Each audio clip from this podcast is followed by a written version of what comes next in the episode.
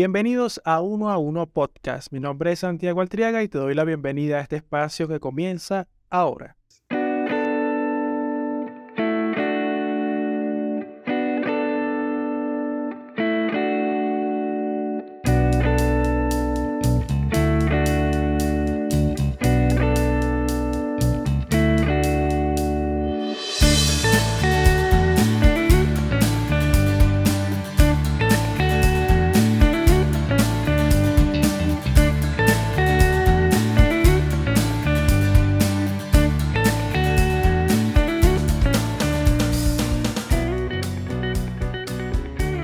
Bien, siempre sucede lo mismo. Es un tema en ir y venir con la cotidianidad, pero me puse un reto para poder cumplir con un episodio diario. De ahora en adelante, uno a uno podcast conserva su esencia de leer algo por día, de obligarme a hacer algo por día. De hecho, te converso eso en los primeros episodios de este podcast, de por qué surge a uno a uno podcast, pero quiero hacerlo también ahora con una obligación personal para leer más. Y el hecho de leer más es también generar más contenido para este podcast, que es un podcast que me obligo a hacer por lo que ya te comenté. ¿Cómo va a ser este reto? ¿De qué va a ser este reto? Voy a obligarme a grabar un episodio por día durante cuánto tiempo va a ser. El reto puede ser 30 días. 30 días podemos hacerlo o que sea un reto permanente de los días restantes del año. Eso también sería muy interesante. Ver si soy capaz de mantener esto en cualquier condición. Ojo, esto tiene, esto va a ser un proyecto bastante particular porque este lo estoy grabando exactamente con las condiciones ideales para que tú escuches un audio de calidad. Pero si el día de mañana salgo hacia la ciudad y me encuentro en la calle, voy a leer exactamente allí de lo que me parezca y me provoca y pueda sacarte un episodio diario. Estos episodios diarios vas a notar un cambio en la portada de cada uno de los episodios porque voy a ir mejorándola a medida que avancen los, los episodios. Es decir, que si llego publicado siete días, voy a empezar a editar las primeras portadas o carátulas de esos primeros episodios. Esta de hoy voy a colocar el mismo logo y así voy. Para no perder el ritmo y no perder el impulso. Dicho esto, quiero comentarte entonces a quién vamos a leer hoy. Pero vamos a leer biografía y como siempre tres poemas. Hace unos días me regalaron un libro, yo no lo esperaba. Y sabes que en este podcast amamos a los poetas malditos. Los poetas malditos tienen una especie de misticismo entre tocar fondo dentro de la vida y exponer con una complejidad y una particularidad todas esas sensaciones que le pasan por la cabeza o le pasaron por la cabeza a estos poetas. Hoy voy a leerte de Arthur Rimbaud. Entonces vamos a leer de Rimbaud. Arthur Rimbaud nació en Charleville, Francia, el 20 de octubre de 1854 fue un niño prodigio que empezó a escribir versos desde muy joven, ganando premios y reconocimientos en el colegio. Su infancia estuvo marcada por la separación de sus padres y la educación severa de su madre.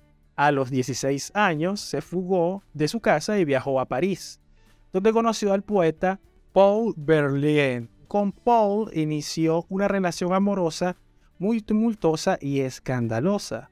Rimbaud fue el autor de la famosa Carta del Vidente, en la que proclamaba una nueva concepción de la poesía basada en el desarreglo de los sentidos y la búsqueda de lo desconocido. Su obra más conocida es Una temporada en el infierno, un libro en prosa poética que narra su experiencia con Verlaine y su ruptura con la literatura. También escribió Iluminaciones, una colección de poemas en prosa llenos de imágenes sorprendentes y simbólicas.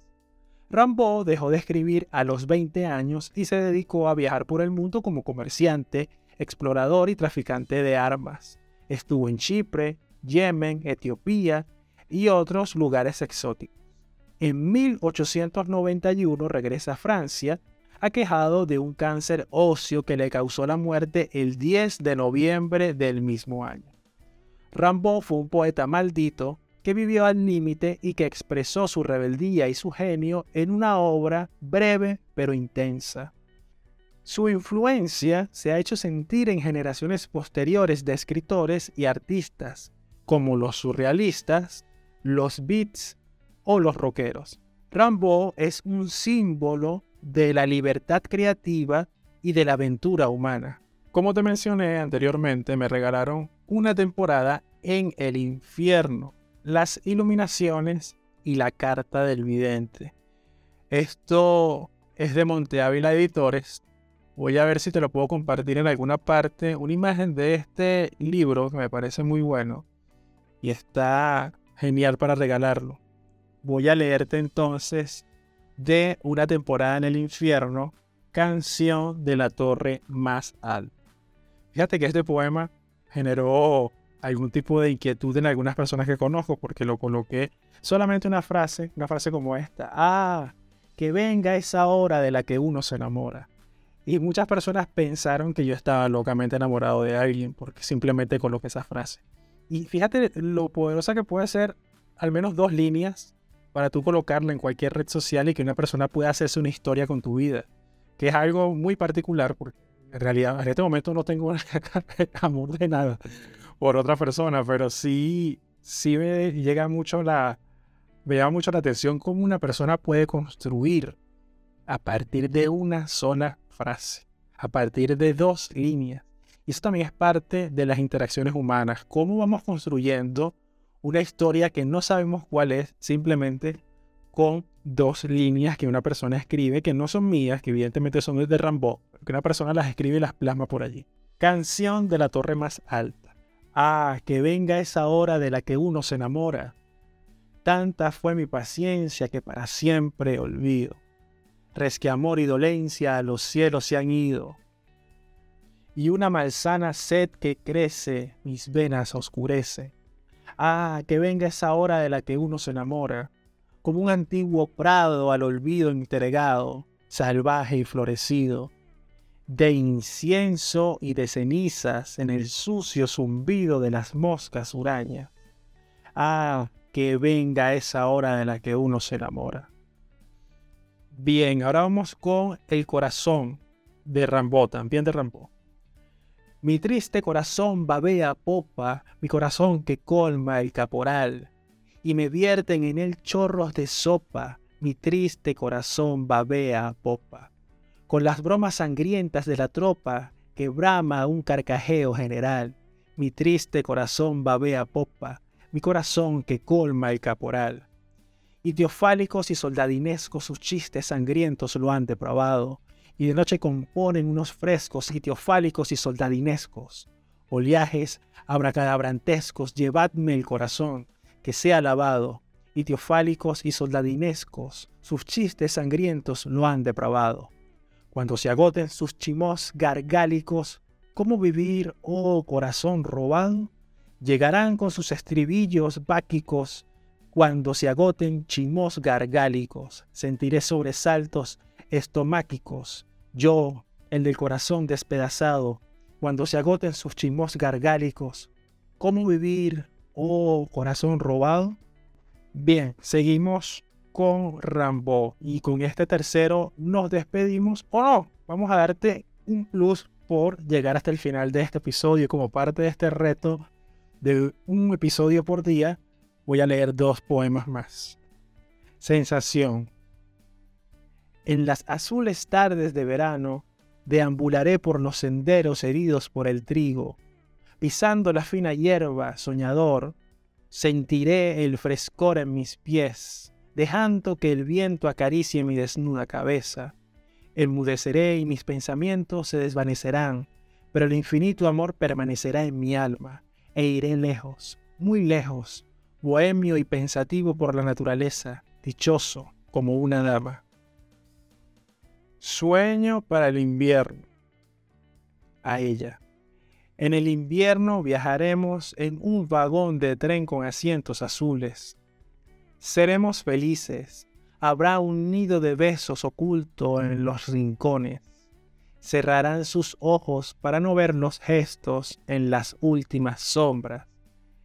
Esos monstruos huidizos, multitudes oscuras de demonios y lobos. Y luego en tu mejilla sentirás un rasguño. Un beso muy pequeño, como una araña suave, correrá por tu cuello. Y me dirás, búscala, reclinando tu cara y tardaremos mucho en hallar esa araña, por demás indiscreta. Bien, hasta acá llega otra edición más de Uno a Uno Podcast, siempre dándote las gracias por reproducir este contenido. Y si te ha gustado esta edición que comienza, evidentemente mi reto particular por publicar un episodio por día, puedes compartirlo con algún amigo o recomendárselo a una persona que tú conozcas que pueda gustarle los poetas malditos o que les guste tipo, este tipo de podcast. De mi parte me despido, nuevamente dándote las gracias por reproducir este episodio y será hasta una próxima oportunidad.